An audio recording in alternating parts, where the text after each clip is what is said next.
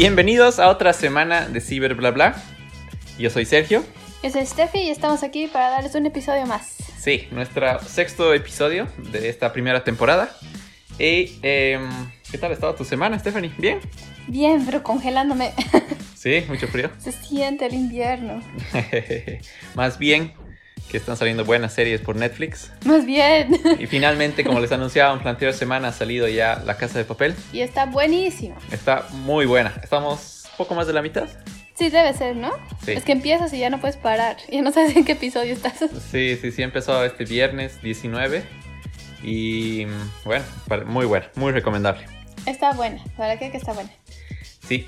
Ah, esta semana les vamos a hablar de un análisis que ha habido, una encuesta que ha habido muy interesante por parte de Lego en la celebración de los 50 años de lo que se ha eh, ido a la luna. Ya. Em, se va a hablar de lo tanto que se ha hablado en la semana de FaceApp. Ah, eso sí que es interesante, ¿no? sí que es esta aplicación que te vuelve viejo. Ya trato de evitar todo este tiempo. no quiero verme. Después vamos a hablar de em, la ganancia que están teniendo los influencers. Y Instagram va a empezar a usar tecnologías de AI para evitar eh, comentarios ofensivos. Así es. Y también vamos a hablar con esto de la tecnología AI, eh, algunas clases de mandarín que se estarían empezando a dar con este tipo de, Ajá de, tecnologías. Sí. Entonces va a ser un capítulo muy interesante. bien variado, bien mezclado, así que escúchenos de principio a fin. sí, empecemos. Bueno, como decíamos un principio, eh, vamos a hablar de Instagram y esta vez es cómo está utilizando inteligencia artificial para evitar algunos comentarios ofensivos. Entonces lo que he empezado a averiguar me pareció súper interesante es que, bueno, esta red sabemos que ayuda mucho a la gente a compartir sus historias, eh, a compartir todo lo que está haciendo, digamos, en tiempo real. Pero al mismo tiempo de que compartes, a veces tienes personas que no son tan amigables como quisieras contigo, ¿no? Claro, es el, el, mal del Internet, ¿no? Sí. O sea, surge algo, alguien surge y es un montón de de buenos comentarios, de, malos comentarios. haters o trolls que empiezan a bombardear con todo, ¿no? Así es. Instagram se da mucho por eso también. Y el problema es que es, está bien ligado también con gente joven y, y los modelos que quisiera seguir, ¿no? Por ejemplo, a veces yo entro a mi Instagram y veo chicas que desayunan perfecto, después salen a sus clases de yoga, después salen a sus gimnasios, después vuelven y siguen teniendo una vida perfecta hasta el final del día, ¿no? Y de paso les llegan regalos y de paso...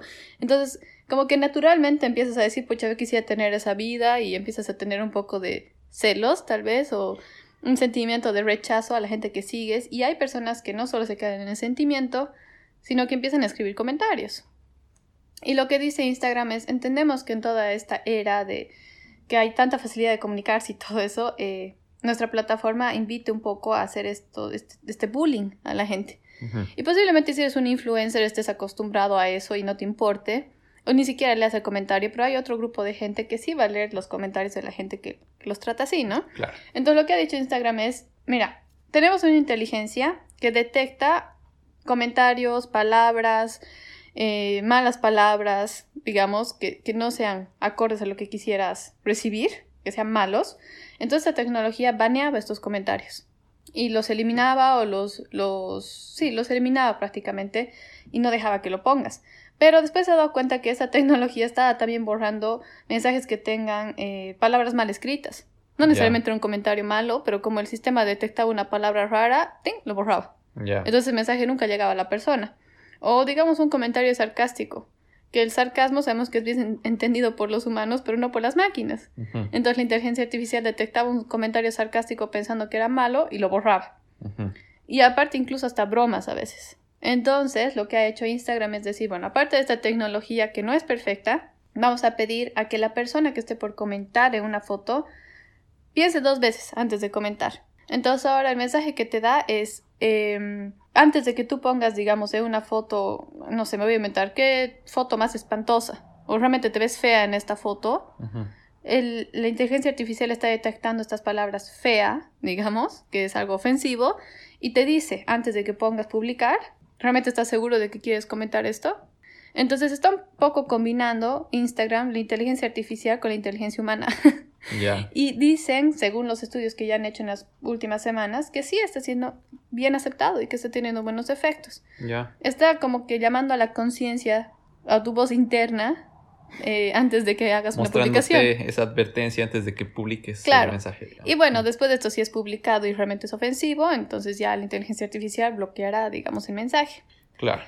Entonces quería averiguar un poco más acerca de esto y también había habido un comentario de Instagram en el que dice que ahora lo que tú puedes hacer es detecta el- su, su sistema que tú estás bloqueando a alguien y te va a decir, eh, puedo ver que tienes algún problema con, no sé, Pepito. Em, ¿Estás seguro que quieres bloquear a esta persona? ¿Quieres además, eh, por ejemplo, dejar de tener interacción con esta persona, dejar de tener mensajes con esta persona? ¿Quieres que esta persona vea si estás en Instagram o no? ¿Quieres que esta persona vea si estás activo? ¿Quieres que esta persona vea si has leído sus mensajes? Entonces hay diferentes formas, no como antes que solo era bloquear, sino ahora hay diferentes niveles en De los que puedes ir bloqueando o filtrar a la gente.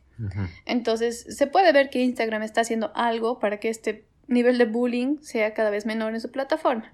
Que eso es algo positivo. Eso no quiere decir que la gente realmente vaya a ser consciente y diga, no, no quiero publicar eso, me acabo de dar cuenta, digamos. ¿no? Claro, obvio, claro. Hay, hay cuentas específicas para hacer daño a otros, digamos. Ajá, hay cuentas que es para hacerse la burla de otras gente, de otras personas, ¿no? Sí, sí, sí. Y no, Entonces- no van a tomar ningún tipo de conciencia porque les salga un mensaje de advertencia si es realmente lo que quieren publicar o no. Sí, ahora entiendo que para Instagram sea difícil manejar esta situación. Es, es difícil querer dar tus servicios y abres tanto a la gente a mostrarse, ¿no?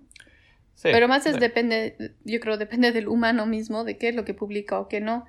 Sí, y qué tanto es dispuesto a recibir malas eh, comentarios o no. mm. Que esto se da mucho sobre todo en adolescentes, que todavía no están muy seguros de su personalidad o tienen un poco más de este tipo de problemas que reciben eh, de peor forma un comentario malo. Sí, ahora, eso quiere- no quiere decir que no active o que no eh, lastime, digamos, a adultos también, ¿no? No, totalmente. O sea, es, totalmente. es una plataforma en la que te vuelves totalmente vulnerable y ya depende de ti el grado de vulnera- vulnerabilidad que le quieres dar.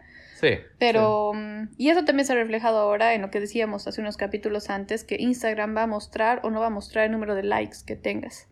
Entonces ahí también está reduciendo un poco el, el nivel de exposición, digamos, si quieres ponerlo así. Sí, eso ha sido muy interesante también esta semana porque Instagram finalmente, de lo que ya se tenía como rumor y en preparación de, finalmente esta semana han lanzado este, esta nueva característica en la que no te va a mostrar los likes. Ajá. Y esto se está dando como prueba en Australia, Brasil, Canadá, Irlanda, Italia, Japón y Nueva Zelanda. Y en estos países, ahora cuando publicas una foto, tú como autor de la foto vas a poder ver cuántos likes y quién te hecho like a la foto Sí. pero externo ante los otros usuarios, eh, ante tus amigos o lo que sea, no se va a ver. Es El- un, el número. Es un gran cambio, la verdad. Es muy importante el cambio y como dices, ayuda a esta, a esta parte de que del bullying o de Sí. la presión que uno tiene socialmente o porque voy a recibir malos comentarios o porque no recibo el suficiente número de likes. Claro, y también lo que analizábamos hace unos días entre nosotros era cómo esto va a volver a que Instagram vuelva a su esencia, que era solamente que tú compartas fotos que te gustan, Sí. pero no busques el like de los demás. Claro. Y mucha gente, ¿qué es lo que pasaba? Sabía que con esta foto voy a recibir un gran número de likes, entonces publicaba la foto. Claro. Por ejemplo, si publicas eh, una foto que tiene una- un rostro, cuanto más cerca y más grande se ve el rostro, recibe más likes. Cuanto más lejos y chiquitito esté el rostro, recibe menos likes. Y esas cosas, herramientas que van usando los influencers o personas que quieren, re- que se basan en este tipo de, de likes como métrica para publicar sus fotos. Por ejemplo, un landscape, un, que muestras un paisaje hermoso, recibe bajo número de likes. ¿Por qué? Y la gente, es chistoso la psicología que hay tras esto.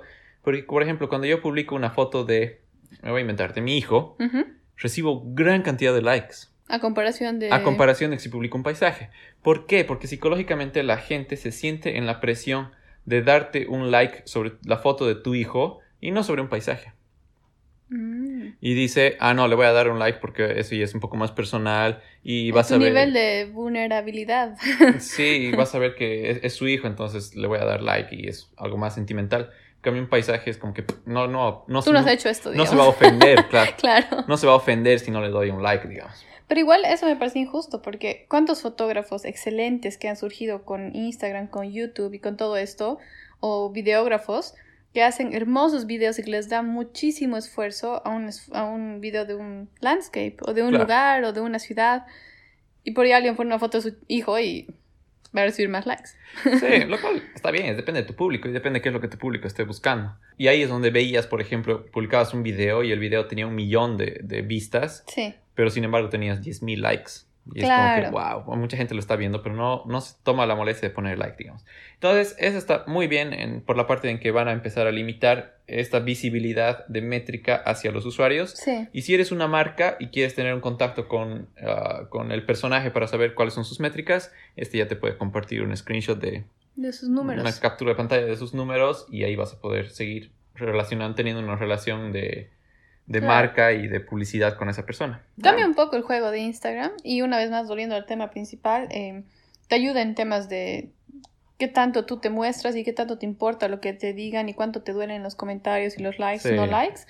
Y son movimientos interesantes que hace Instagram que me parece que va en, en pro de lo que es su servicio, entonces es algo bueno de su parte. Sí, sí, ahora, eh, por ejemplo, que estén usando ya inteligencia artificial es un gran paso, Sí, pero ¿cuál es el problema? Es que siempre los humanos somos capos para eso, siempre le encontramos la vuelta sí, sí. para engañar al sistema. Eso es lo grave. Entonces, eh, va a ser... va Ojalá se haga más inteligente su inteligencia artificial con eso. Sí, va a ser una tarea muy dura poder monitorear o tener un solo control de monitoreo por inteligencia artificial. Sí o sí tiene que haber un monitoreo humano. Sí.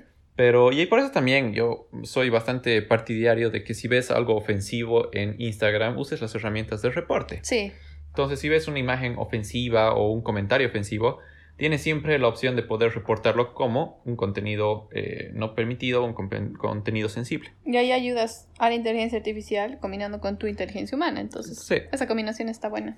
Sí, súper bueno. Ahora, y hablando también de esto de los influencers, ha sido muy interesante.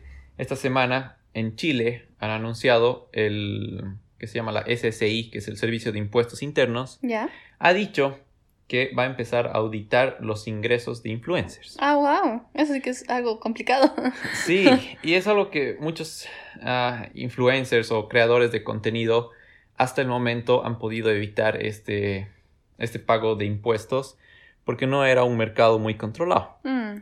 Y, eh, Pero sí es como una profesión, si te pones a pensar, ¿no? claro, y Entonces, ahora- y hoy, hoy en día están recibiendo demasiada plata. claro. Demasiada plata. Y muchas empresas están, en vez de eh, poner su dinero de marketing en métodos, Empresas. métodos conocidos de, pub- de publicidad, Mm. están poniendo la mayor cantidad en este tipo de, de medios, de influencers. Es un, un fenómeno bien interesante, pero creo que tiene lógica el gobierno de Chile al decir, oye, ¿cuánto estás ganando? ¿no? Sí. ¿Y cuánto estás distribuyendo a mi, a mi economía? Y otra, una de las grandes preguntas era, ok, ¿qué van a tener como consideración para decir este es un influencer o este no? Claro. Y han dicho que las personas con más de 100.000 seguidores son considerados influencers. 100 mil. 100.000 seguidores en Chile. Mm. No me parece un gran número, sinceramente, Eh, para que ya seas considerado influencer. Es un gran número. Para Chile, sí. Y- Sí. Y, se dice que hay 67, per- 67 cuentas en Chile verificadas. No sé cuántas serán con... ¿Esto es Instagram? No, ¿O es ahora, todo? ellos dicen que van a ir a cuatro eh, mercados, que son los Instagramers, los YouTubers, los streamers y los eSports. ¿Qué, ¿Qué son los streamers? Ahora, los Instagramers son los que pu- Sí. manejan publicidad en Instagram y cobran por publicar una foto O una historia Ya, o un live stream de algo claro. y con una marca. Los YouTubers son los que hacen un video en YouTube y por video cobran. Los streamers son, por ejemplo, los que están eh, en Twitch y que muestran cómo juegan, Ah, cómo ya. juegan, digamos, me voy a inventar un, un videojuego y hay un montón de gente que ve el videojuego en... en- Solo para con, así, conocimiento general, porque yo recién he aprendido esto. Twitch es una red social de jugadores en red, ¿no? Sí, Twitch es exactamente, es tal, digamos que es como un YouTube De juegos. de juegos. Ah, ya. Y eh, es, hay de todo, pero lo más famoso y empezó todo es por hacer una transmisión de lo que alguien está jugando un videojuego. Y ahí ellos pueden vender productos y es por eso que se considera que Claro. están ganando plata. y ahí se digamos. entró mucho también la venta de productos, ya Ah. sea porque, no sé, estoy usando este mouse que es no sé qué, Ah, ya, claro. estoy hasta de mismos juegos, el Claro. mismo, mismo juego, Halo 2, ahí ven- y venden el juego. Y por ejemplo, un caso interesante de Twitch, ahorita tiene más vistas una transmisión en vivo de Twitch que, por ejemplo, Netflix, Hulu, ¿En serio? HBO, sí. Wow. que HBO, todos estos, tiene más vistas una Twitch que todos estos otros medios. Entonces realmente deben cobrar mucho dinero los jugadores que muestran su, su juego en Twitch, ¿no? Sí, sí. Es realmente de.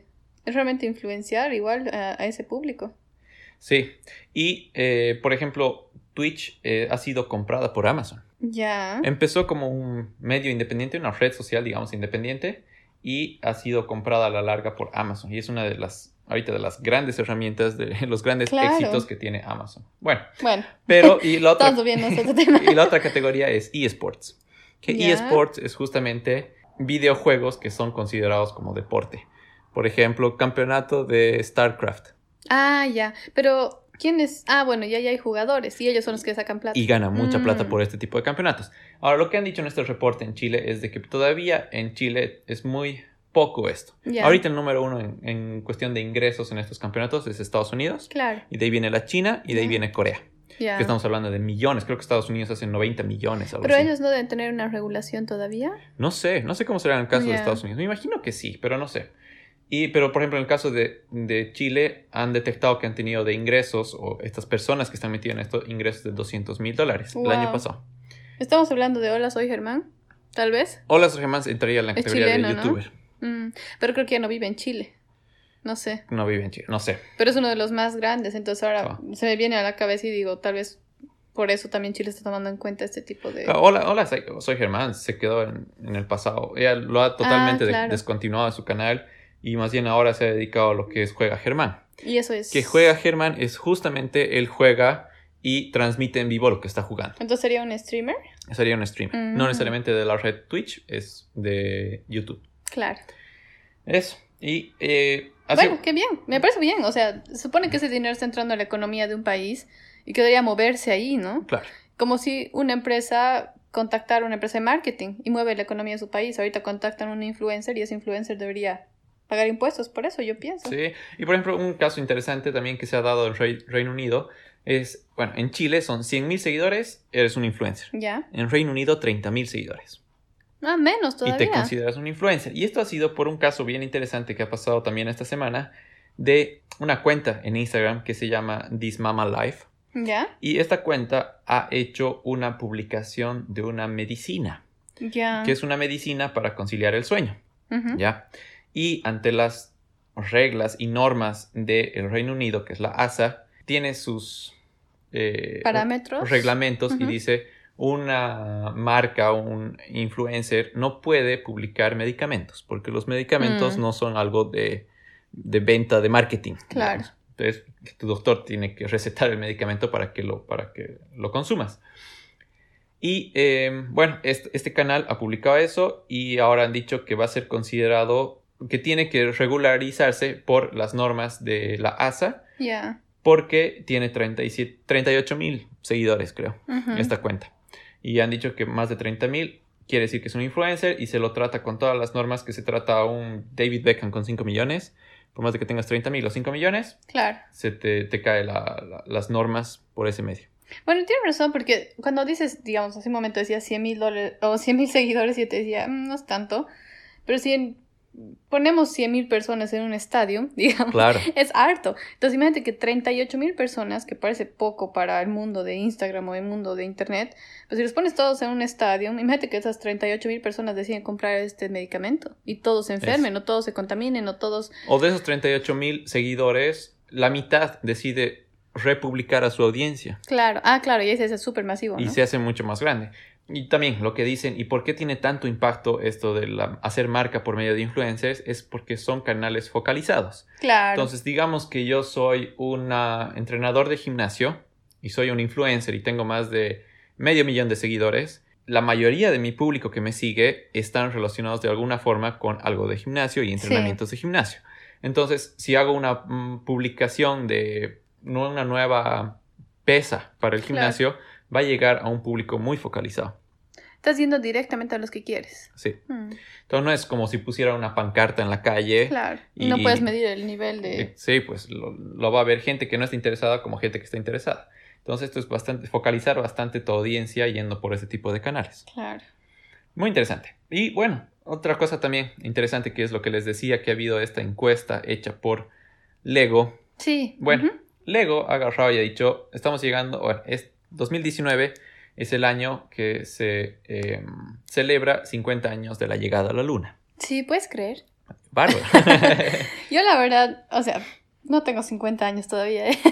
pero cuando me hice 50 años, me parece, en, ese, en esos términos, me parece poco tiempo. Normalmente la historia que escuchas es de hace ciento tantos años, 200 años atrás, pero esto ya es historia sí. Al decir 50 años. Entonces, es interesante saber qué están planeando ahora. Sí, hay un montón de movimientos por todo esto. Una de esas es promovida por Lego, pulso.com ha hecho una encuesta a Estados Unidos, a China y al Reino Unido. Y la encuesta ha sido realizada en línea por eh, Harris Poll, que es un servicio a nombre de Lego, como les decía, y ha sido hecha a un millón de, a mil niños de China, a mil niños de Estados Unidos y a mil eh, niños del Reino Unido. Y así también como gran cantidad de padres que tienen hijos en este rango de edades, de 5 a 12 años. Y se les ha preguntado qué quieren ser de grandes. Los resultados han sido sorprendentes y dice que por cada niño que sueña ser astronauta, tres quieren ser youtubers en Estados Oh, Unidos No, y en Reino Unido. ¿de verdad? Sí. Y se- lo- los números se han presentado que el 60% de los niños en Estados Unidos y en Reino Unido quieren ser youtubers o bloggers, mientras que en la China quieren ser astronautas. Bueno, dígale a esos niños que quieren ser youtubers que van a pagar impuestos. a ver si ahora les gusta. Oye, Sí. no puedo creer. Y no, no se esperaba esta, esta reacción, o por lo menos sí se esperaba. Se sabe que, por ejemplo, la tendencia ahora de los niños es hacer videos y querer Claro. meterse a eso, pero no se esperaba que el número vaya a ser tan grande. Wow, no puedo creer. Yo hubiera esperado que quieran ser, no sé, deportistas o crear aplicaciones o desarrollar inteligencia artificial, algo un poco más. Pero que sean youtubers. Porque yo me acuerdo de niño, yo No decía... digo que sea mal ser youtuber ya, Claro. pero no es tu profesión, ¿no ubicas? O sea, a veces. que- claro, yo de niño quería ser policía, pero ¿Ya? era porque veía a- al policía de la esquina y me encantaba que tenía un arma en el, en el cinturón. Y lo veía con uniforme y lo veía con botas. Y entonces decía, yo quiero ser policía, digamos, Claro. porque estaba Y influenciado. jugabas con G.I. Joe's. Y, y estaba y jugaba con G.I. Joe's. Entonces, sí, es la tendencia, ¿no? Y, Bueno, entre los números también que muestran, hay gran parte que quiere ser, por ejemplo, profesores. Y eso se entiende que es porque están influenciados por sus profesores, ¿no? Pero sí, la verdad es que es, es como para hacer un análisis, ¿no? Y decir realmente qué están viendo los niños como una opción para su futuro, porque entiendo que ahorita ser youtuber sea cool y sea algo así como que del momento, y no digo que esto vaya a perderse, porque realmente cada vez está creciendo más, pero Y yo les doy No. mucho, mucho valor a los youtubers. sí, Porque lo que antes hacía una productora de 50 personas, Lo ahora hace- lo hace una sola persona con una cámara sí, y se edita, se produce, se ha- habla solo contra la cámara y hace todo lo que antes hacía una productora. sí. Y son unos videos impresionantemente profesionales. No, sí, o sea, el ser youtuber es, es realmente un mérito, pero no creo que pueda ser algo considerado para un niño en vez de ir a la universidad. O que sea una aspiración. ¿No? O sea, sí. Aparte que la mayoría de los youtubers, no todos, pero la mayoría tienen una profesión o han hecho algo antes de su vida de YouTube o es algo relacionado a hacer videos, es algo Claro. relacionado a hacer marketing, ¿no? Son gente que han estudiado marketing, han estudiado videografía y, y han resultado siendo excelentes youtubers, ¿no? Pero no es no son niños que han empezado a hacer videos desde sus cinco años, ¿no? Ahora, hoy en día hay niños que son exitosos en YouTube. Sí, pero son contados. Pero digamos, son ¿no? contados. Ahora, entiendo, No puedes tenerlo como una opción de tu futuro, digamos. Claro, pero entiendo que esta sea la influencia de los niños, ¿no? Mm, tal vez sí. Pero ahí también, una vez más, voy hacia los padres y les digo, un poquito párenles el YouTube a los niños, ¿no? Sí, sí. Entonces- o sea, ahí, ahí es cuando dices, digamos, en mi época, en tu época, yo que jugaba de niña, jugaba a tener un, no sé, amigas con mis Barbies, ¿no? Claro. O tenía Cocina, cocinita, o tenía una tienda, tenía, era, no sé, profesora de mis Barbies, de mis muñecas, entonces juegas a lo que quieres ser de grande. Entonces imagino que ahora los niños, como se la pasan viendo videos, juegan a que quieren hacer videos. Sí. Entonces sí, tiene sí. mucha lógica, pero... Inte- sí. Los datos han sido muy, muy interesantes. Ahora, ¿qué está pasando con los niños de China que quieren ser astronautas? Eso me gusta, ¿eh?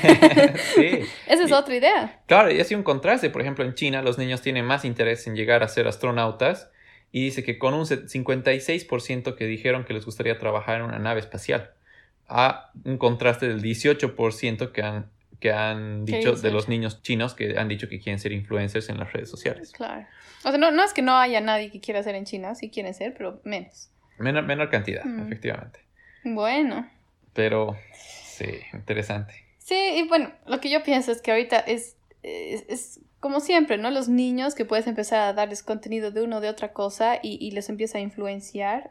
Y eso va un poco relacionado a lo que yo he encontrado acerca de aprender un lenguaje por medio de inteligencia artificial. Ya. Entonces lo que han hecho es entre eh, un instituto de Nueva York y mm, IBM, eh, han empezado a desarrollar una tecnología que combina la inteligencia artificial con la realidad virtual. Y la verdad Ya. es que estas dos cosas juntas se puede hacer maravillas. Y pues son cosas que no puedes creer que vayan a estar creando. Y lo que han hecho es, bueno, no sé si tú has pasado clases de algún idioma. Creo que has pasado inglés alguna vez en tu vida. Sí, sí, sí, he pasado. Y, Lamentablemente lo he odiado, pero sí he pasado. y ese es el problema, ¿no? Porque cuando dices, ah, voy a aprender un nuevo lenguaje, en tu cabeza, ¿qué es lo primero que viene? Gramática, Sí, libros, exacto. diccionario, sentarte a memorizar frases, ¿no? Entonces es como que es... Aprender verbos, la conjugación de verbos, tonteras. Entonces, son, son todas las cosas que al final, después de muchos años, se ha visto que la persona aprende cuando lo lanzas a un país y tiene que, por acto de sobrevivencia, aprender el lenguaje, aprender las conjugaciones, a desarrollarse hasta cómo pedir un plato en un restaurante. Claro. Entonces lo que han dicho es, ok, si esa es la forma en la que le gusta aprender a la gente, eh, han hecho todo un curso de realidad virtual inteligencia artificial de mandarín. Ya. Y han puesto un grupo de personas, un grupo de jóvenes, a que se pongan el, el, em, todos estos dispositivos de, de realidad virtual y los han puesto en una realidad de Beijing. Ya. Entonces todo es todo desarrollado en, en lugar, en una ciudad de- en la ciudad de Beijing, en un barrio, y las, los estudiantes tienen que ir caminando por las calles de Beijing, entran a un restaurante y empiezan a pedir comida, todo en mandarín. Wow. Y lo que hace el sistema es responder a, estas, a estos actos. Por ejemplo, si uno de los estudiantes va al restaurante y pide un plato, la inteligencia artificial le va a corregir la pronunciación.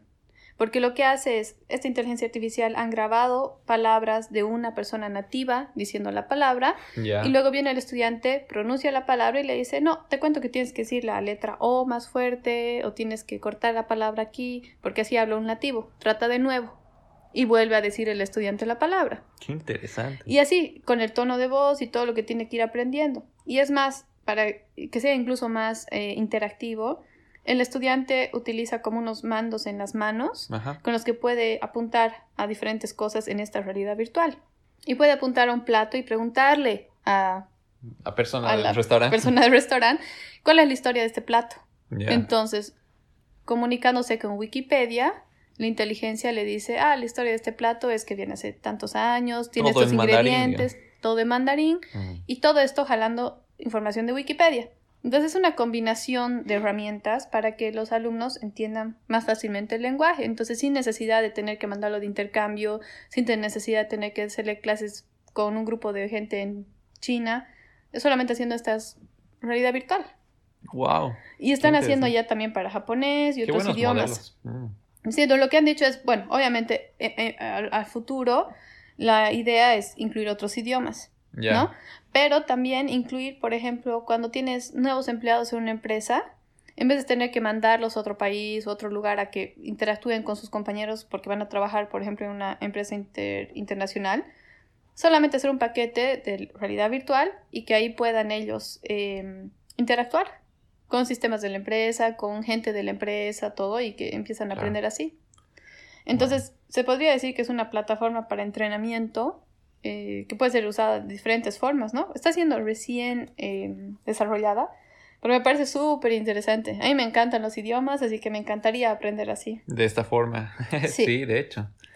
Qué, qué buen uso a estas, a la realidad virtual y a lo que es la inteligencia artificial, ¿no? Sí, la verdad sí. Porque hasta ahora los usos que se daban era más de videojuegos, de entretenimiento, de conocer, no sé, la gran barrera de coral y te Y ponías, claro, como si estuvieras nadando, digamos, entre los peces. Pero si ya lo pones en una práctica de educación, me parece Puedes hacer varias cosas. muy interesante. Y como dices, unir estas dos partes, que es la inteligencia artificial con realidad virtual. y es una magia, ¿no? Claro, y poder sacar, digamos, yo pregunto cuál es la historia de este plato y poder sacar la información de fuentes que ya se tienen un montón. Sí. Y que te lo diga en el idioma en el que estás aprendiendo y todo eso, me parece muy interesante. Súper interactivo, súper divertido para los niños, para la- o cualquier persona que quiera aprender un idioma. Entonces me parece que sí podemos evitar diccionarios, libros, gramática y todo eso y aprender de forma diferente. Sí, ahora, nuevamente, yo también soy partidario de no hay nada como la interacción con los locales. Claro, ¿no? Sí. Y verte en las figurillas de, de no poder hacerte entender o que te vean con una cara de ¿qué estás hablando? digamos. Claro, Para realmente ver el, el peso y entender el, el idioma y la cultura. sí. Pero, Pero, si no tienes los recursos Sí. o si no tienes el- la posibilidad o el tiempo, ponte que tienes hijos, tienes familia que cuidar y no piensas irte a un país para Claro. solo aprender el idioma, me parece buena opción. sí, si me das a escoger a eso o unas clases normales con un profesor en un pizarrón, Claro. De hecho, me voy por la realidad aumentada y sí, realmente muy, muy interesante. Y por último, se ha escuchado mucho en la semana es esta aplicación FaceApp. Ah, sí. ¿Y qué ha sido? tanta- qué Sí. tanto vínculo tiene con todo lo que dicen? Para los que no conozcan, que no creo que haya muchos por ahí, pero lo que ha causado este- esta aplicación FaceApp, lo que hace es, te sacas tú una foto de tu, de tu cara Sí. y utiliza redes neuro- neuronales para hacer un modelado de tu cara y mostrarte en, de aquí a 20 años, 30 años, 40 años, cómo Viejito. como viejito, cómo se va a degradar tu cara en, en- en pocas. Cómo va a cambiar tu cara a ser una persona mayor, vieja. Esta aplicación no es nueva, existe desde el 2017. Ah, yo pensé que era nueva. No, no es nueva, solo que obviamente han salido nuevas actualizaciones y, em, La gente la ha utilizado. claro, y ahora se ha vuelto, digamos, súper viral y, y los números que ha tenido desde el 10 de julio, que estamos hablando que son hace 10 días, Sí. ha tenido un total de descargas hasta ahora de 12.7 millones de ¡Guau! usuarios. Es que hay incluso celebridades, hay Claro. jugadores de deportes, he visto todo, todo tipo de gente. Sí, pues. Y ha tenido, claro, tiene como 700 mil descargas por día, creo, algo así. Es ¡Guau! impresionante los números que está consiguiendo. Y como dices, es eh, realmente personas famosas. Sí. Jonas Brothers han publicado ahí su- la foto de cómo serían los tres de viejos. Y un montón de celebridades sido los que han causado realmente eh, furor en las redes sociales mostrando Sí. sus fotos. ¿Cuál ha sido el problema? Es de que esta aplicación, tras esta aplicación, está una compañía que se llama Wireless App. ¿Ya? Y esta Wireless App es una compañía en Rusia. Uy. Eso es lo que he escuchado en la semana y he dicho, bien, qué bien que no me la he bajado. Eh, Sí, pues en San Petersburg. Y obviamente, con- tal vez injustamente, pero ruso, ah, nos están, Es que te da miedo. sí, nos están leyendo la información, la privacidad y estos rusos que son unos maleantes. Bueno, Sí, es, está injustamente dicho. es yo injusto pienso, pero- no estoy yo muy de acuerdo y he peleado un poco en la semana con gente que decía eso, pero eh, no, no es que quiere decir Rusia, igual me están espionando. esp- Claro, eh, es- espion- espionando, sí. espionando. no, pero bueno, ha, ha causado mucho, mucho miedo en la gente en ese sentido y revisando los términos y condiciones de la aplicación. Para empezar, son términos y condiciones de privacidad y de tu- qué es lo que hacen con tu contenido del 2017 Ujú. de enero 2017. O sea, ni siquiera cumple con las nuevas reglas, por ejemplo, de GDPR, que es lo que ha sacado la Unión Europea con el manejo de tus datos. No cumple con un montón de, de normas que ha sido sacada en estos últimos años. Inclusive dice que tu información puede ser usada libremente. Es, ellos son totalmente dueños de, de la información que obtengan de ti. Complicado. Que esta información puede ser usada para términos de propaganda. O sea, tu cara puede salir en una gigantografía y no tienen que pedirte ningún tipo de, de Porque permiso. tú ya les has dado tu cara. Porque tú ya les has dado. Ah, Inclusive wow. que si venden la empresa a otro, a al comprador, el comprador tiene total derecho de toda esta información.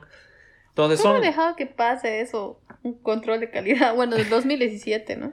Sí, ahora son es, términos de, de privacidad bastante generales. Muchas aplicaciones tienen estos mismos términos de privacidad, que obviamente con los años han sido forzadas ya a cambiar. Pero ellos han hecho, no pero han hecho nada. esta no ha cambiado. Entonces, eso es lo que más miedo ha traído a la gente y más incertidumbre de qué es lo que se estará haciendo. La empresa ha reaccionado y ha respondido ante esto. ¿Por qué? Porque lo que se decía es cómo funciona la aplicación. Tú, para empezar, le das acceso a que use tu cámara. ¿Ya? Una vez que usa tu cámara, lo que tú haces, sacas la foto. Esa foto la guardas en tu carrete de fotos Sí. y abres la aplicación y haces que la aplicación entre a tu carrete de fotos, tú seleccionas la foto que quieres que use para que procese este, este mecanismo para hacerte viejo y lo que se creía es que al darle acceso a tu carrete de fotografías estaría bajando todas tus fotos. Wow. Y todos sabemos que no tenemos los mejores niveles de seguridad en nuestras fotos porque sacamos capturas de pantallas de códigos de bancos, sacamos capturas de pantalla de un montón de cosas que no necesariamente queremos que sean públicas. Pero los, eh, los de esta aplicación FaceApp han respondido y han dicho que no se estarían eh, sacando todas las fotos, solo la foto que tú estarías seleccionando. Ujú. Y han comprobado y efectivamente parece que es así. Y además han dicho que estarían usando servicios, entre comillas, seguros, que son los servicios de Amazon Ujú. y los servicios de Google Cloud para guardar este tipo de información. No sé. O sea, esta foto. es lo que han respondido y por lo que se ha comprobado y se han hecho algunos test de qué eh, información realmente estaría captando, efectivamente sí solo estaría Ah, bueno. capturando la, la foto que tú, que tú eliges. Pero sí, pero de todas formas tienen ellos información a todo. A- Mm. O sea, tienen derecho, no información, derecho a todo, eh, a toda la información que tú les das, por ejemplo, a tu foto. Ahora muchos dicen, ¿qué me importa? Mi cara, Claro. Creo que no les das tu nombre ni nada, entonces. que se la agarre mi cara, ¿qué me importa? Pero obviamente hoy en día, ¿con qué desbloqueas tu teléfono? Claro, con con, tu tu cara.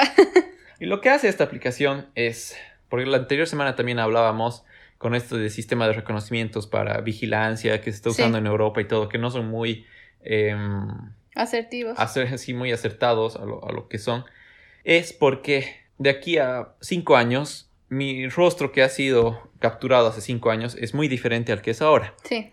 Pero con estas redes neuronales se puede sacar ese proceso de cómo va a ser tu cara de aquí a 5 años, a 10 años. Wow. Entonces se te puede seguir identificando por más de que tenga una foto de cuando tú eras bebé. ¿Y cómo hace esto? Hace también por un proceso de machine learning y de inteligencia artificial que lo que hace es empieza a ver los patrones en una persona con tus mismos rostros entonces dice, ah, esta persona que es, me voy a inventar una cara ovalada y que tiene los ojos de esta forma, cuando sea viejo, por, porque todos los que tienen este- estos patrones de estos mismos Claro. Va a ser así. suelen tener esto, esta persona también. Y así es como te hace y llega a tener eh, los rostros que toda la gente se está quedando sorprendida y dice, "Ah, me parezco, a mi, me parezco a mi ser así". papá, me Claro. parezco a mi, a, mi, a mi mamá, me parezco a mi tío.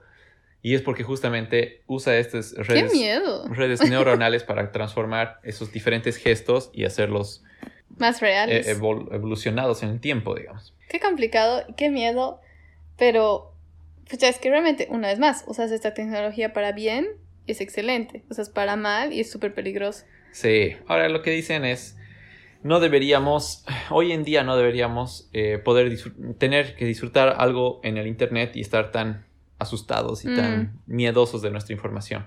Que esto debería ser mucho más regulado y que, que sí, que definitivamente necesita ser mucho más regulado. Mm, me imagino. Y no, no es que, porque una de las cosas de GDPR es, por ejemplo, que estos términos y condiciones que antes eran hojas y hojas y hojas que simplemente le dábamos al botón de aceptar, una de las condiciones es de que sean amigables al usuario y que sean un lenguaje amigable al usuario Claro, y que no sea palabras de palabras de palabras en el que prácticamente les estás dando acceso a todo. sí. Pero obviamente esta aplicación no, no ha cumplido con eso y por eso es que ha traído toda esta incertidumbre en la gente. Más todavía diciendo que está su base en Rusia. Sí, personalmente yo no me la he bajado, gracias a Dios. Ah, yo tampoco. es que a mí me pasa esto, que cuando es muy masivo, yo digo, mm, hay algo más. Cuando es muy gratis, eh, Cuando es muy gratis, cuando es muy masivo, cuando es muy atractivo, dices, "Mm, hay algo más. Y mucha gente decía, ah, es que están usando esta aplicación para distraernos de otra cosa, están us- usando esta aplicación para robar información. Mucha otra gente, como tú dices, no, no tiene mi nombre, no importa.